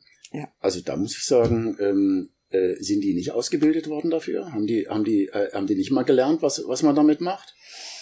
ich, mir fällt das auch auf und gerade in jüngster Zeit schaue ich mir sehr viele Landtagsdebatten an, äh, manchmal auch unter Schmerzen. Das ist einfach so. Äh, ob der Dinge, die da gesagt werden, zum Teil. Aber ich finde es auch im Bundestag wirklich erstaunlich. Und ähm, auch damit befassen Sie sich ja in Ihrem Buch. Und das wirklich erstaunlich ist, die Geschäftsordnung, die ist so fein ausziseliert. Ja. Es ist alles geregelt. Es ist ja nicht nur die Redezeit geregelt, es ist ja sogar festgelegt, dass der Redner selbst darüber entscheidet, ob eine unterbrechende Frage überhaupt zugelassen wird. Mhm. Es gibt Ordnungsrufe, es gibt ja sogar, äh, ich glaube, das heißt nicht Bußgeld, aber Ordnungsgeld mhm. äh, und es gibt eine Bundestagspolizei genau. für den schlimmsten Fall der Fälle. Und ich mhm. kann mich erinnern, ähm, es gab eine Feierstunde im Bundestag, jetzt gerade Holocaust-Gedenktag war es, glaube ich. Und am Tag da, und direkt danach gab es eine Generaldebatte mit zahlreichen Zwischenrufen. Unsägliches wurde gesagt. Ich will das jetzt gar nicht weiter ausführen. Und am Tag drauf tritt unser Bundesjustizminister Buschmann an das Rednerpult. Und ich krieg's nicht wörtlich zitiert, aber so sinngemäß sagte er, die Regeln dieses Hauses haben es mir gestern nicht gestattet, mich von meinem Platz aus dazu zu äußern. Aber jetzt stehe ich hier am Rednerpult und jetzt darf ich etwas sagen und jetzt werde ich etwas sagen. Das fand ich insofern bemerkenswert, als dass solche Äußerungen in aller Regel nicht getätigt werden, die Regeln dieses Hauses haben es mir nicht gestattet und er hat's nicht getan. Mhm. Was haben alle anderen getan? Das ist meistens äh, eine Seite, ähm, die man da immer sehr aktiv sieht. Da wird dazwischen gegrölt. Mhm. Äh, ich will jetzt nicht pöbeln sagen. Ähm, das, das empfinde ich als wahnsinnig störend, als wahnsinnig respektlos und es passiert aber nichts. Mhm. Was mir aufgefallen ist, Armin Laschet ich weiß nicht mehr, äh, welches Thema es war oder anlässlich welcher Generaldebatte. Der hat es zumindest mal versucht, obwohl es ja gar nicht seine Aufgabe ist, sondern er stand am Pult und hat dann eine Pause gemacht, fokussiert und hat dann gesagt, auch das kriege ich nicht wörtlich hin, ich glaube, da kriegt gleich jemand einen Herzinfarkt. Nun denn. Und dann wurde es zumindest ein bisschen ruhiger. Was ich nicht verstehe, wir haben diese fein ziselierte Geschäftsordnung das muss doch die Moderatorin umsetzen, also durchziehen. Ich, äh, Frau Bayrich, ich bin ein äh, Hätte ich früher nie gedacht, weil ich äh, weil ich es nicht gekannt habe, muss ich gestehen, in jungen Jahren. Inzwischen bin ich ein begeisterter Fan ähm, der Geschäftsordnung des Deutschen Bundestags. Ich meine, wer hat die, wie, wie, wie kam die zustande?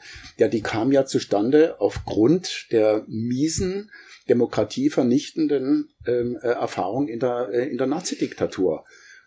Dann war diese Diktatur vorbei, dann haben die sich hingehockt und haben nicht nur ein Grundgesetz geschrieben, sondern dann haben die sich überlegt, okay, wie können wir denn ein Verfahren entwickeln, in dem so eine vielstimmige Demokratie vorkommen kann und in der immer noch eine freie Debatte gewährleistet wird. Und daraufhin haben die diese Geschäftsordnung gemacht. Und die ist dann mit den Jahren immer mal wieder äh, äh, differenziert worden, nachjustiert worden. So, und jetzt haben wir eine ganz großartige Geschäftsordnung. Aber wir haben eine Menge tolle Regelungen. Und nur weil die Regelungen irgendwo aufgeschrieben worden sind, das heißt noch gar nichts. Das, ist, das, sind, das sind, solange die Regeln nur aufgeschrieben worden sind und nicht durchgesetzt, ist das ein ungedeckter Scheck. Ist und wir, es, und wir müssen uns doch, wir müssen uns doch nicht äh, keine Illusionen darüber machen, äh, was Demokratiefeinde als erstes angreifen. Die greifen natürlich solche Regeln an. Also muss ich als jemand, der Demokratie verteidigen möchte, die, diese Regeln durchsetzen. Ich kann mich nicht da oben hinhocken in einer Präsidialfunktion und, äh, und mich woanders hin wünschen.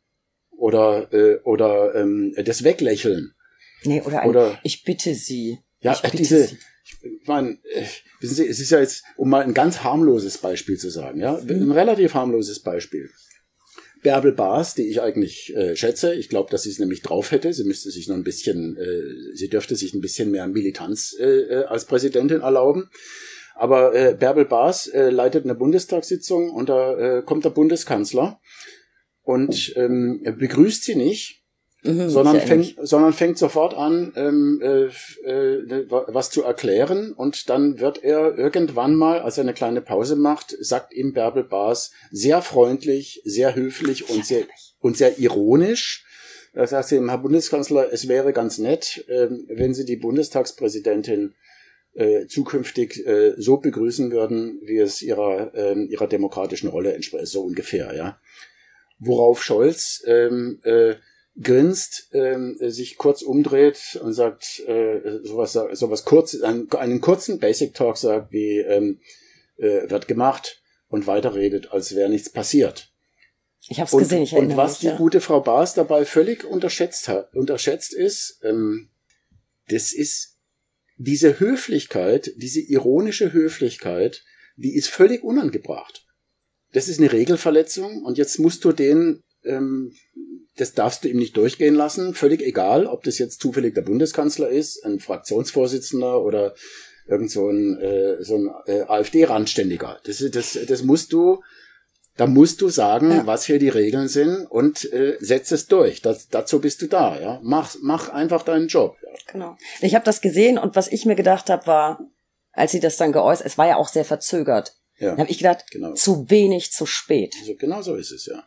Weil ich finde so, eine Verschwendung dieser Geschäftsordnung. Mhm. Die ja, ist toll. Ich sehe das genauso. Die ist wirklich toll ja. und man hätte so viele Instrumente, mhm. um wirklich straff das durchzuziehen. Ja. Ähm, und ich glaube, die ist natürlich sehr, sehr, sehr eng getaktet, diese ganze Geschäftsordnung. Deswegen kann man sich da natürlich nicht alles für die eigenen Meetings ähm, äh, rausklauen. Äh, ja, Gerade die, Poli die Polizei wäre natürlich ein bisschen dann mhm. eins zu viel, die Geldstrafe ja. auch, aber ja. die Redezeit und mhm. ne? es, es, gibt einen Aspekt dabei, der, äh, der hat dann auch wirklich mit unserem Moderationsthema zu tun ist und das ist ähm, die Auswahl der Person, die, moder die moderiert.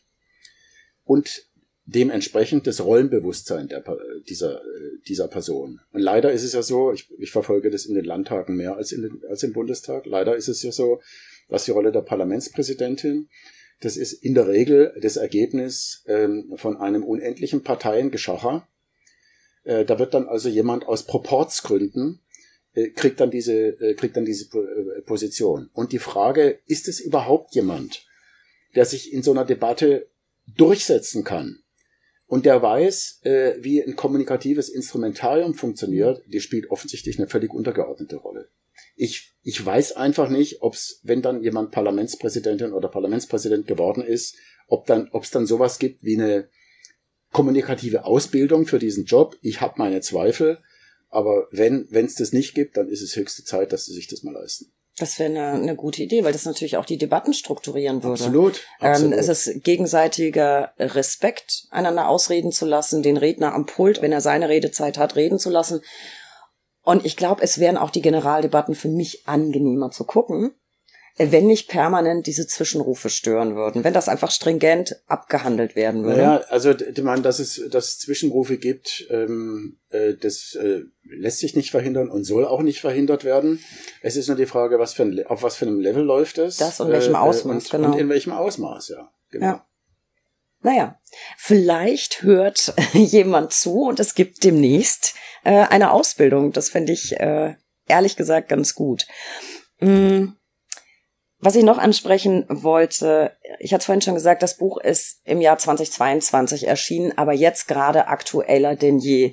Und es, ähm, Sie haben auch der Moderation, an die wir vermutlich als erstes denken, wenn wir den Begriff hören, ähm, äh, gesprochen oder geschrieben, und zwar die Moderation in Talkshows.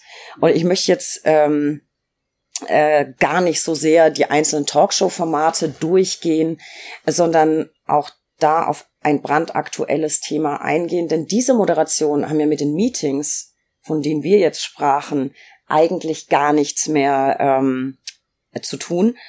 Und ich musste sehr lachen.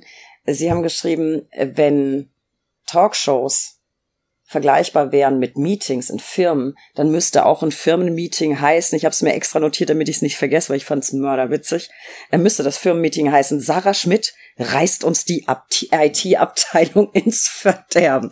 Ich habe sehr gelacht, also das zeigt schon, man kann Meetings nicht wirklich mit Talkshows ähm, vergleichen, aber in ihrem Buch ist an einer Stelle auch das Thema besprochen, ähm, ob politische Talkshows nicht dazu beitragen, undemokratische Tendenzen zu verstärken. Und das ist etwas, was gerade alle, die politisch interessiert sind, sehr, sehr stark beschäftigt, weil wir in jüngster Zeit in den politischen Talkshows tatsächlich häufig dieselben Gäste wahrnehmen. Glauben Sie, dass Talkshows diese, diese Auswirkungen haben auf die Zuschauer?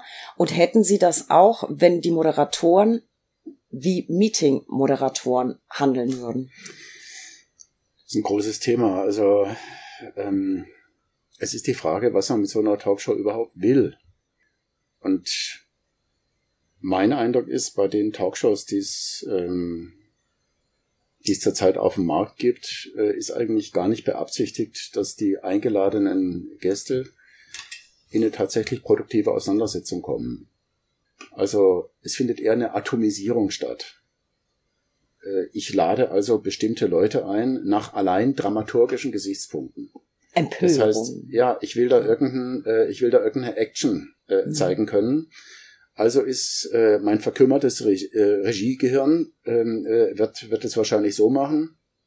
Ich habe hier jemanden, der vertritt Position A, und dann lade ich natürlich jemanden ein, der garantiert das genaue Gegenteil von Position A vertritt. So, dann gebe ich denen irgendeine Vorlage und dann gucke ich zu, wie die aneinander hochgehen, vorhersehbar, dass, dass sie aneinander hochgehen. Dann behaken sich da also diese beiden Positionen. Ich habe aber noch drei andere Leute dabei sitzen, die haben damit eigentlich jetzt gar nichts zu tun. Und ich als Moderator mache auch keinerlei Anstrengungen, nicht nur äh, diese zwei da aneinander hochgehen zu lassen, sondern alle fünf tatsächlich in einen Austausch reinzukriegen. Das mache ich ja schon meistens nicht. Es gibt ja Talkshow-Formate, die sind ja nur verkappte Gruppenauseinandersetzungen. Die sind tatsächlich Einzelinterviews, die halt dann so nach und nach äh, zelebriert werden, damit natürlich auch der Talkmaster oder die Talkmasterin gut aussieht. In dem Fall der Talkmaster. Ja. Okay, also, also ähm, man muss sich einfach darüber klar sein, wenn, wenn das Format so sein soll, dann ist es halt so, äh, mein Eindruck ist, wenn es nur nach den Klicks geht, wenn es nur nach, den Ein, äh, nach, den, nach der Einschalt, äh, Einschaltquote geht und ich weiß, die, die besten Einschaltquoten gibt's, wenn es Zoff gibt, wenn, die, wenn, wenn da äh, sich die Leute den, den Schädel einschlagen. Wenn das das Kriterium ist, dann ist es schwierig, das produktiv zu machen. ich will es mal so sagen, was die Einladung von Extremisten betrifft, vor allem von Rechtsextremisten. Man kann das mal machen, wenn der, wenn die Talkmasterin oder der Talkmeister kommunikativ auf der Höhe ist und denen genug Paroli bieten kann. Aber das ist nicht mein Eindruck, dass das, dass das der mhm. Fall ist. Also die, die, ich meine, wir haben das ja schon bei Trump gesehen, bei den, bei den Präsidentschaftsdebatten zwischen, zwischen Clinton und Trump. Da gab es ja immer Moderatorinnen und Moderatoren. Was waren das für Leute? Das waren ausgesprochene Starjournalistinnen und Starjournalisten. Das heißt, die, sind, die waren qualifiziert ähm, durch ihre politischen Kommentare äh, in CNN oder in den großen äh, amerikanischen Fernsehsendern. Die waren qualifiziert, weil sie Leitartikelschreiber waren. Die waren qualifiziert, weil sie gut recherchieren konnten, eine hohe Sprachqualität hatten. Dann moderieren die aber ein Aufeinandertreffen von zwei Präsidentschaftskandidaten, wobei der eine sich kommunikativ ein Bulldozer verhält und sämtliche, sämtliche Regeln crasht. Und dem gegenüber, gegenüber so einem Regelcrashing, waren alle diese Moderatoren, vor allem in der, in der Debatte äh, Clinton-Trump, vollkommen hilflos. Mhm. Weil das, was sie journalistisch äh, als, äh, als, äh, als Ausbildung hatten, sie in gar keiner Weise dafür qualifiziert hat, sowas äh, äh, sinnvoll zu managen. Und so ist es in vielen Talkshow-Formaten auch. Also wofür, wofür, worin haben die sich qualifiziert, um jetzt so eine Talkshow zu machen? Was ist der Sinn von solchen Talkshows? Und eine wirkliche demokratische Auseinandersetzung, ähm, ich muss gestehen, ähm, ich habe eine Zeit lang systematisch Talkshows geguckt, weil ich die als Recherche, mhm. weil ich mhm. das als Recherche gebraucht habe für mein, für mein Buch. Daraufhin habe ich dann diese Talkshows analysiert. Aber wenn ich es vermeiden kann, gucke ich mir keine Talkshows mehr an, weil ich diese vorhersehbaren Muster äh, und den tatsächlichen äh, Ertrag für eine sinnvolle Auseinandersetzung, also so so äh, so lächerlich gering finde, äh, da gucke ich mir lieber was anderes an. Mehr als überschaubar. Ich habe in in jüngster Zeit aufgehört, weil ich nicht immer wieder überall dieselben Personen sehen will. Also es sind immer so zwei, drei, die werden ja von jeder Talkshow in die nächste geschoben. Und ähm, da gibt's ja auch durchaus in den in den oder auf den Social Media Plattformen deutliche Meinungen dazu. Jetzt hört mal auf, immer dieselben Leute einzuladen, gerade wenn sie ähm, vielleicht aus dem rechtsextremen Spektrum kommen. Das ist ja auch ein Thema, das immer wieder immer wieder aktuell ist. Und sie zitieren äh, jemanden in ihrem Buch, der jetzt gerade wieder für Furore gesorgt hat. Ich weiß nicht, ob ich den Namen ganz richtig ausspreche. Mai Ti Nguyen Kim. Die hat äh, oder ist mit einem Zitat in ihrem Buch vertreten und die hat damals gesagt, na, es werden immer die in die Talkshows eingeladen, die am lautesten brüllen. Ich nehme das momentan, also ich persönlich ist meine Meinung, nehme das heute auch immer noch so wahr. Und sie ist ja sehr aktiv veröffentlicht sehr viele Videos und hat gerade, ich glaube letzte Woche, vor ah, sechs Tagen, wenn wir ausstrahlen, ist es wahrscheinlich schon zwei Wochen her, ähm, wirklich für Furore gesorgt, hat ein Video veröffentlicht und hat da angekündigt, durchblicken lassen, dass sie jetzt eine Partei gründen wird. Und hat alle Klassiker gespielt, populistisch, die da oben, Nerds an die Macht, ähm, ich habe das Video verfolgt und dachte so, ja, und wann kommt jetzt der Inhalt? Also das ist ja dasselbe in einer anderen Farbe irgendwie. Also es sind äh, keine Lösungsangebote, keine Inhalte, aber schöne, schöne Worthülsen. Ähm, und sie hat's, ich glaube, ein oder zwei Tage später mit einem weiteren Video aufgelöst und hat gesagt, nein, natürlich gründe ich keine Partei, aber ich wollte euch allen mal zeigen, wie Populismus funktioniert. Mhm. Und hat dann ihr eigenes Video zerlegt. Ich war mhm. begeistert, fand ich wirklich ein, eine gute Idee. Mhm. Ähm, und sie sagt das immer noch, dass also in die Talkshows eingeladen wird, wer am lautesten brüllt. Ja. Ähm, und Klar. damit, glaube ich, ja. können Talkshows schon dazu beitragen, Klar. dass antidemokratische Tendenzen nochmal verstärkt werden. Also der Punkt, der Punkt ist doch, ähm, äh, wenn man sich von Logarithmen äh, vormachen lässt, ähm, was, was ihnen angeboten wird, und dann ist klar, ähm, die meisten Klicks gibt's, äh, wenn es besonders starke Reize gibt. Ob das jetzt bei, bei YouTube ist oder bei TikTok oder, oder, oder bei wem auch immer.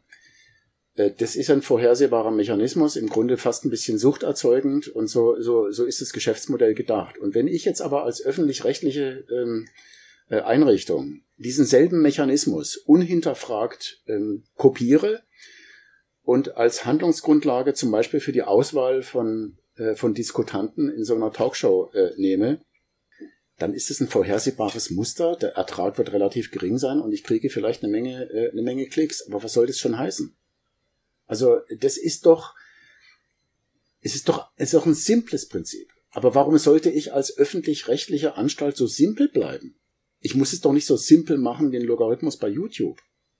Also da, dazu, äh, da, dafür werde ich doch bezahlt. Also ich werde doch, ich werde doch, äh, also ist so meine Vorstellung von, ich bin ein großer Freund der öffentlich-rechtlichen. Ähm, ich denke mir doch, die öffentlich-rechtlichen werden doch dafür bezahlt, dass die so viel Recherche-Power mal einsetzen, dass sie auch mal interessantere Leute in Talkshows äh, bringen. Dass sie auch mal unbekannte Leute, die aber ein gewisses Charisma haben, eine gewisse telegene äh, äh, Haltung haben, ähm, äh, originell sind, ähm, äh, streitbereit, äh, die ausfindig zu machen und dann da an, äh, an, angemessen zu inszenieren. Müsste doch eigentlich drin sein. Ja? Das statt, müsste drin sein. Statt, äh, statt immer wieder äh, die, dieselben unseligen äh, äh, Typen zu bringen. Das würde ich mir auch wünschen und ich glaube, davon gibt's genug. Und zwar ja parteiübergreifend bei allen demokratischen Parteien und gerade wenn man sich ein bisschen auf den sozialen Medienplattformen bewegt, da gibt's ganz viele. Da hat man vielleicht nicht die großen Namen, das sind aber Menschen, die was zu sagen haben. Das sieht man auch an den Beiträgen, die da veröffentlicht werden. Das würde ich mir auch sehr wünschen. Ich habe noch einen kleinen Wunsch, Herr Dr. Modler. Just heute, wenn diese Folge erscheint, es ist der 1. März, startet die BRAC eine kleine Videokampagne äh, mit Statements zum Schutz, zur Sicherung des Rechtsstaates, mit ganz vielen Anwälten, Richtern, Politikern. Jetzt sitzen wir hier just zusammen. Möchten Sie auch ein kleines Statement pro Rechtsstaat für unsere freie, vielfältige Demokratie abgeben? Naja, also das finde ich so selbstverständlich ähm, äh, für, für Demokratie und Rechtsstaatlichkeit zu sein. Das, das, das das, das möchte ich gar nicht weiter äh, thematisieren.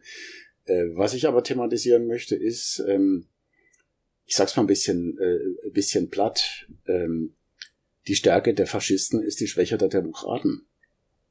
Also wenn ich, ähm, wenn ich unfähig bin, demokratische Regeln im öffentlichen Raum durchzusetzen, dann muss ich, nicht, muss ich mich nicht wundern, äh, wenn Rechtsextremisten immer mehr Fuß gewinnen.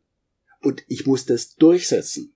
Es genügt also nicht, wenn irgendein demokratisches Prinzip äh, zitiert wird oder nachgelesen wird oder in irgendeiner Schublade, in irgendeinem Archiv äh, verschimmelt, sondern ich muss diese, sowas wie, wir haben ja eben, wir haben ja vorhin geredet über die Geschäftsordnung des Deutschen Bundestags, das ist ein leuchtendes äh, demokratisches Werkzeug.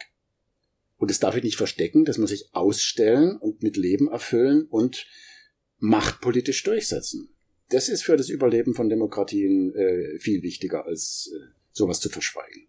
Jetzt haben Sie aber doch ein sehr großes und wie ich finde sehr schönes äh, Statement abgegeben. Äh, vielen Dank dafür, dass äh, wenn wir auch in die Kampagne auf die eine oder andere Art noch einfließen lassen, was in jede Episode und ich glaube, wir haben schon so ein bisschen unsere unsere geplante Zeit überschritten, was in jede Episode mit dazugehört, ist meine persönliche Lieblingskategorie, die drei Ls. Der Buchstabe L kann für so vieles stehen. Lieblingstalkshows, Lieblingsmoderatoren, Lieblingsparteien.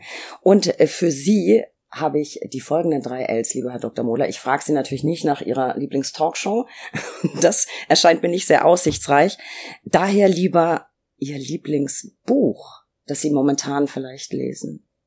Ich lese in der Regel äh, mindestens fünf oder sechs Bücher gleichzeitig.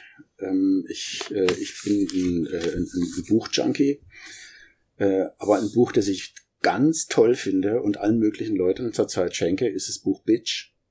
Bitch, äh, das ist ein Buch über ähm, zoologische Unterschiede ähm, bei allen möglichen Lebewesen, äh, äh, über äh, über männliche und äh, männliche und weibliche Verhaltensformen und äh, Reproduktionsformen und äh, das finde ich derartig ähm, aufregend und äh, äh, und und abenteuerlich, was was ich da lerne. Das ist also ich kann das nur kann das kann es nur empfehlen. Das ist toll. Ich bin mittendrin. Ich, ich freue mich auf jede Seite. Das ist gut zu wissen. Ich merke mir das mal vor. Wenn ich meine ganzen Leser-To-Dos erledigt habe, die zu Hause noch rumliegen, werde ich mir das vielleicht mal zu Gemüte führen. Jetzt sind Sie gerade in Berlin. Haben Sie in Berlin einen Lieblingsbezirk? Äh, ich bin relativ naiv, was Berlin angeht. Ähm, ich habe zwar eine Zeit lang mal in Berlin gearbeitet und mein Vater kommt aus Berlin, aber ähm, ich war praktisch nie richtig da. Was ich zurzeit entdecke, einfach weil meine Tochter da lebt, ist Pankow.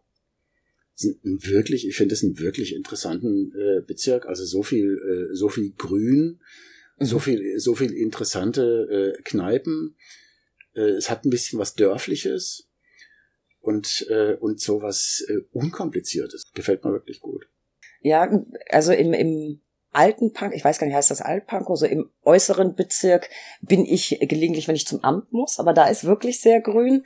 Äh, ich wohne auch in Pankow, aber eher Richtung Prenzlberg oder in, nicht eher Richtung, sondern in Prenzlberg. Aber ich finde es ein schöner Stadtbezirk. Pankow. Da gibt's viele schöne Ecken. Ähm, und jetzt würde ich gerne noch wissen, was ist im Augenblick Ihre Lieblingsaufgabe? Ich arbeite an einer ähm, englischen Übersetzung meines Buchs äh, mit Ignoranten sprechen das, ähm, das erfüllt mich fast mit einer, äh, mit einer gewissen Leidenschaft, äh, weil, weil ich da das, was ich auf Deutsch leicht ausdrücken kann, in eine Sprache transportieren muss, von der ich meine, ich würde sie ungefähr kennen. Jetzt aber merke, äh, wie riskant es ist, äh, wenn es wirklich um die Details geht. Ich habe das, äh, hab das versucht mit Deep L zu machen hab dann aber äh, ziemlich schnell gemerkt, wie deprimierend es ist, was da rauskommt und arbeite jetzt wieder mit einer richtigen äh, Übersetzerin aus Fleisch und Blut zusammen. Und auch das ist mühsamer und anstrengender, als ich gedacht hatte, aber lohnend. Und äh, das wird bedeuten, dass die englische Übersetzung von mit, Ignoranten sprechen wahrscheinlich in zwei Wochen endlich fertig ist, rechtzeitig ähm, zum amerikanischen Präsidentschaftswahlkampf. Das wäre auch wirklich wichtig. Und da fällt mir gerade auf, über das Buch haben wir auch noch nicht gesprochen. Herr Modler.